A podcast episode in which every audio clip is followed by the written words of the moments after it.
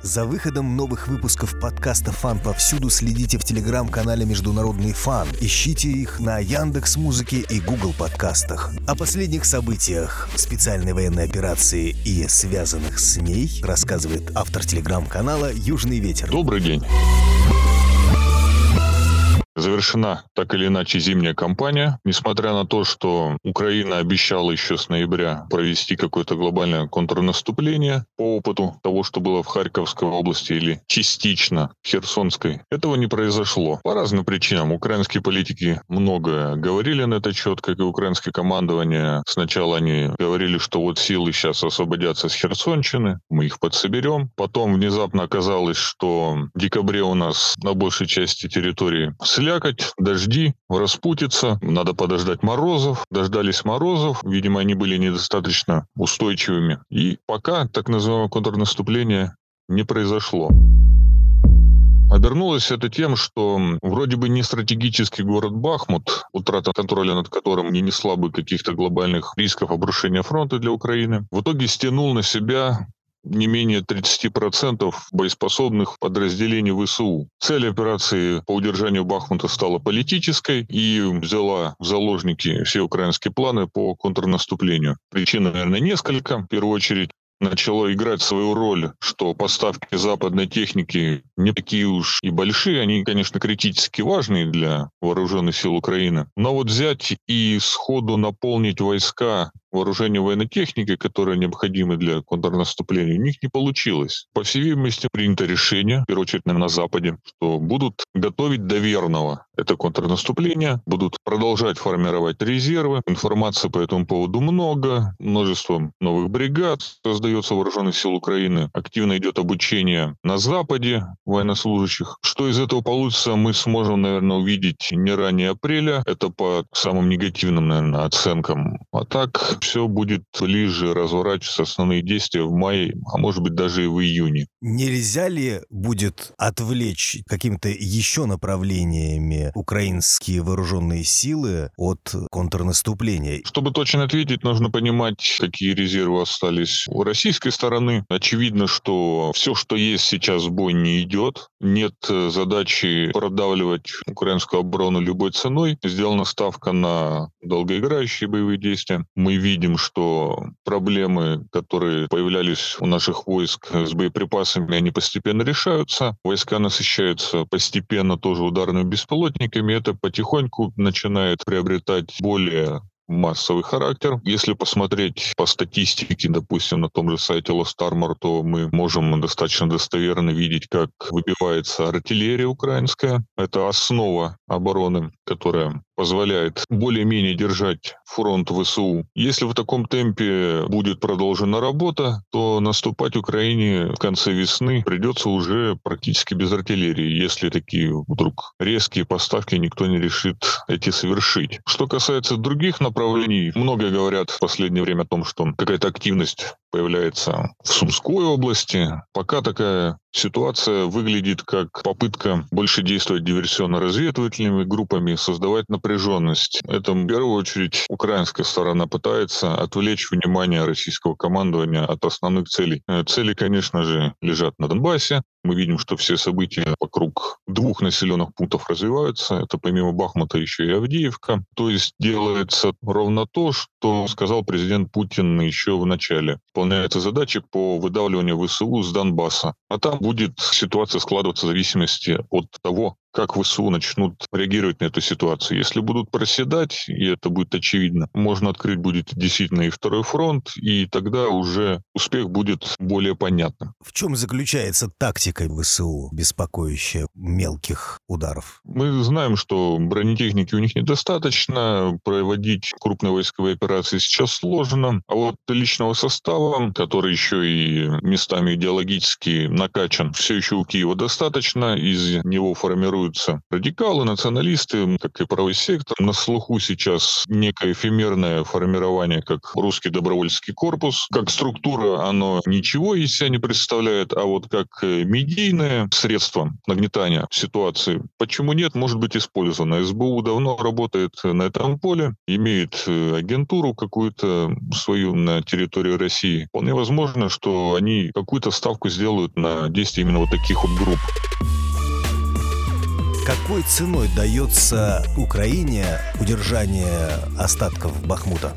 Я бы сказал, слишком высокой, потому что город находится в низине, оборонять его достаточно сложно. Ключевые высоты по его окраинам уже давно находятся под контролем отрядов Вагнера. Такое наблюдение, что, скорее всего, никто и не торопится прямо сейчас окружать Бахмут. Очень уж больно выгодно выглядит такая позиция, что украинское командование еще месяц-полтора назад, которое, казалось бы, вот-вот да отведет свои войска на более выгодные барьерные рубежи, этого не сделало, предпочело всю свою наиболее подготовленную пехоту бросать на то направление. Так как местность городская, бронетехника там роли большой не сыграет, сыграет уровень качества подготовки личного состава. А мы уже давно знаем, что почти все бригады вооруженных сил Украины состоят на 80% из мобилизованных. Опытными бойцами их все-таки не назовешь. Уровень подготовки у них невысокий, поэтому все, что делала всю зиму украинская команда, командование это стачивало свои профессиональные кадры на этом же самом Бахмуте. С тактической точки зрения и с точки зрения людей, которые хотят результата здесь сейчас, да, ситуация последних двух месяцев может выглядеть как затянутая, но если посмотреть чуть глубже, то вооруженные силы Украины теряют весомую часть своего потенциала за счет потери таких кадров.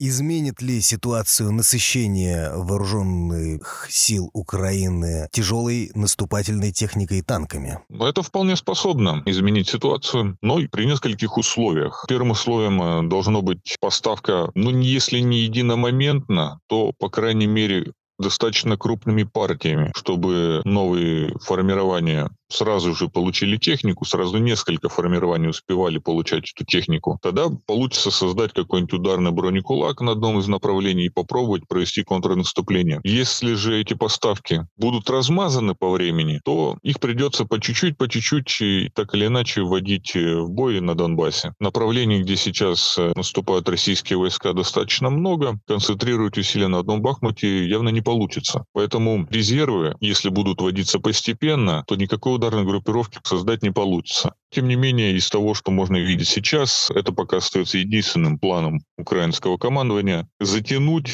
попытаться удержаться теми силами, что пока есть, и дождаться формирования вот этих вот новых чудо-бригад, непонятно из кого, из набранных мобилизованных. Но если посмотреть по цифрам, которые указаны в СМИ, то может получиться довольно-таки внушительная группировка. Недавно президент Чехии, бывший видный военный чиновник НАТО Петр Павел, достаточно, мне кажется, откровенно сказал, что у Украины есть только один шанс на контрнаступление. Я думаю, он не слукавил. Что может помешать расправиться с э, бронетехникой до подхода ее к фронту русским ракетам? Ну, тут в первую очередь нужно работать по заранее каким-то вычисленным целям. Если получится поймать эту технику в районах ее массового скопления, такой вариант действительно возможен, что ничего не получится ни у кого сформировать. Это, как говорится, будем наблюдать.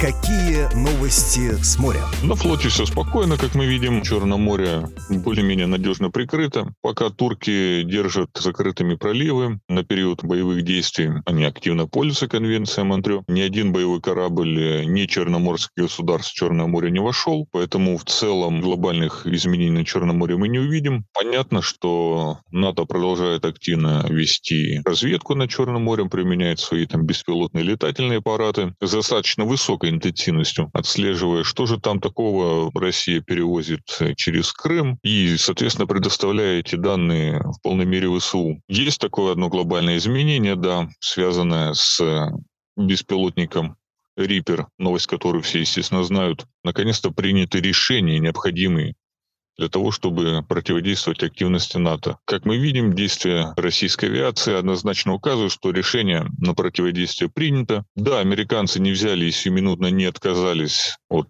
э, полета в Черное море. Буквально в тот же день после падения этого Рипера еще один туда полетел. Уже, конечно же, границам Крыма он не подлетал. Наверное, Американцы немножечко оптимизируют маршруты полета своей авиации, но работать они, безусловно, продолжат в этом направлении. Что с зерновой сделкой? Почему ее продляют? Какие выгоды преследует Россия в этой зерновой сделке? На первый взгляд и в информационном поле все это подается как Россия прогнулась, эм, Россия то, Россия это. Я думаю, что, безусловно, это не так. Есть несколько очевидных причин, зачем это надо было сделать. В первую очередь, чаще всего называют это помочь президенту Турции Эрдогану в его избирательной кампании, которая вот-вот уже накануне находится. Это необходимо, потому что турки действительно свою роль в этом конфликте играют, несмотря на то, что поставляют какую-то технику ВСУ. Все же от э, взаимодействия с Анкарой Москва получает достаточно много преимуществ, как и экономических, в первую очередь. Вторые, все-таки политические. Эрдоган — это интерконнектор, который в том числе позволяет с кем-то общаться еще и на Западе, так или иначе официальные договоренности формировать. Это первый очевидный результат зерновой сделки. Второй, и он менее очевидный, я бы назвал его стратегическим по одной простой причине. Никто об этом не говорит, но цели СВО у нас тоже как бы стратегические. Никто не ставил задачи сиюминутно взять там и уничтожить Украину, денацифицировать быстренько. Все немножечко сложнее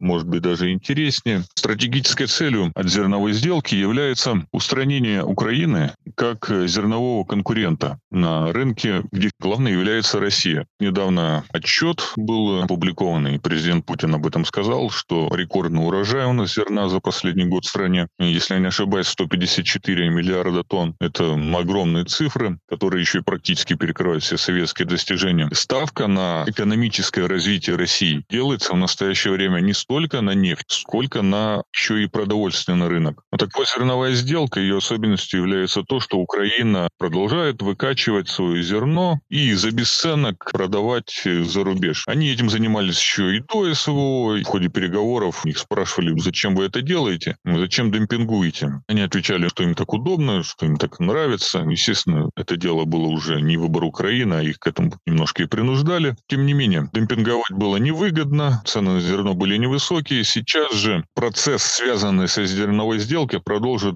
тенденцию к тому, что Украина, как поставщик зерна, в этом году подзакончится. Большую часть своего зерна они вывезли, если не ошибаюсь, за Последний год они выручили около 8 миллиардов долларов за проданное зерно. Но угробили свою посевную на этот следующий год. Я думаю, там об таких вещах уже никто не думает в Киеве. Все уже стратегические мысли украинского командования, в принципе, отсутствуют. Поэтому неочевидный вывод, об этом мало кто говорит, но мы, я думаю, через 3-4 года увидим, что российский бюджет будет очень сильно наполняться доходами от продажи зерна. Первую очередь благодаря тому, что станем монополистами на этом рынке, и такой конкурент, как Украина, будет устранен. Может ли повлиять на СВО визит Си Цзиньпина в Россию? Сиюминутных результатов мы сто процентов не увидим, потому что вся китайская дипломатия, она основана на неочевидных ходах, решениях. Многие процессы, которые прошли за последние пару-тройку недель, были направлены на то, чтобы нивелировать эффект от визита Си Цзиньпина в Москву. К такому я в первую очередь отношу решение Международного уголовного суда в Гааге в отношении нашего президента, более провокационных действий, наверное, было сложно придумать в этом плане. Это было сделано, чтобы лишний раз продемонстрировать якобы нерукопожатность нашего президента, объявить преступниками. Но в реальности это дало немножечко обратный ход. Таким решением европейцы сами себе закрыли путь э, с переговорами с Россией. В итоге их могут вести, эти переговоры, только те, кто не признают решение этого Международного уголовного суда. А это у нас Китай, ну и, как ни странно, США, которые тоже никогда не признавали решение Международного Международного уголовного суда. В итоге мы получаем, что Син Цзиньпин при своем визите может как и предлагать какие-то мирные модели, но в первую очередь он остается одним из тех э, игроков, которые способны действительно решать. На что это повлияет, увидим чуть позже. Может быть, это выразится, конечно, и в экономических договоренностях, в первую очередь. Хотя у России достаточно хороший бюджетный баланс за прошлый год. СВО, как говорится, ушла в прибыль, кто бы что ни говорил, санкции с его действий особо-то не возымели. Если получится договориться о поставках вооружения, то тогда мы можем и не увидеть никакого контрнаступления ВСУ. Каким вооружением нам может помочь Китай? Все очень просто. Боеприпасы к орудиям советского калибра. Очень э, большие запасы в Китае имеются, заводы свои. Китай давно не воевал, на складах. У них заложено огромное буквально количество боеприпасов. Мог бы и бронетехнику, но, наверное, в этом особого смысла нет. Российское производство самого уходит на нужный уровень, а вот э, боеприпасы сейчас, конечно, не повредили бы. Речь идет о ствольной артиллерии? Да, ствольной, либо реактивной 122-миллиметровой для тех же градов. Нынешний темп конфликта показывает, что стали стрелять меньше по простой причине, что боеприпасов немножечко стало меньше, не поспевают за необходимыми темпами. Китай может помочь решить временную сложность, и тогда ситуация будет меняться достаточно быстро. Thank you Не могли бы вы прокомментировать последние заявления польских политиков относительно России? Реакция польской стороны во многом э, выглядит предопределенной по простой причине, что если Украина начнет действительно падать, то, может быть, польские посолы прав, что следующими будут они, потому что столько негатива, сколько Варшава на себя взяла по отношению к России, ее просто вынуждает опасаться. Если европейское единство такое вот не очень единое, так и продолжит себя показывать, то кому-то, возможно, потом придется за это и отвечать. Поэтому опасения польской стороны, наверное, все-таки обоснованы. Но это не сами виноваты. Не надо было начинать. Поэтому участие НАТО на стороне Польши пока выглядит все-таки маловероятным. Европейцам есть чем заняться в своих собственных странах. Ну, Польша действительно как прокси США выглядит одиноким организмом, особенности если американцы сосредоточатся на решении своих внутренних проблем, которые у них уже, конечно, поднакопились. Вы слушали подкаст «ФАН повсюду». Ищите нас ВКонтакте, Яндекс Музыки, на Google подкастах и в Телеграм-канале «Международный ФАН». Подписывайтесь на Телеграм-канал «Южный ветер», автор которого осветил течение специальной военной операции. Спасибо большое, всего доброго.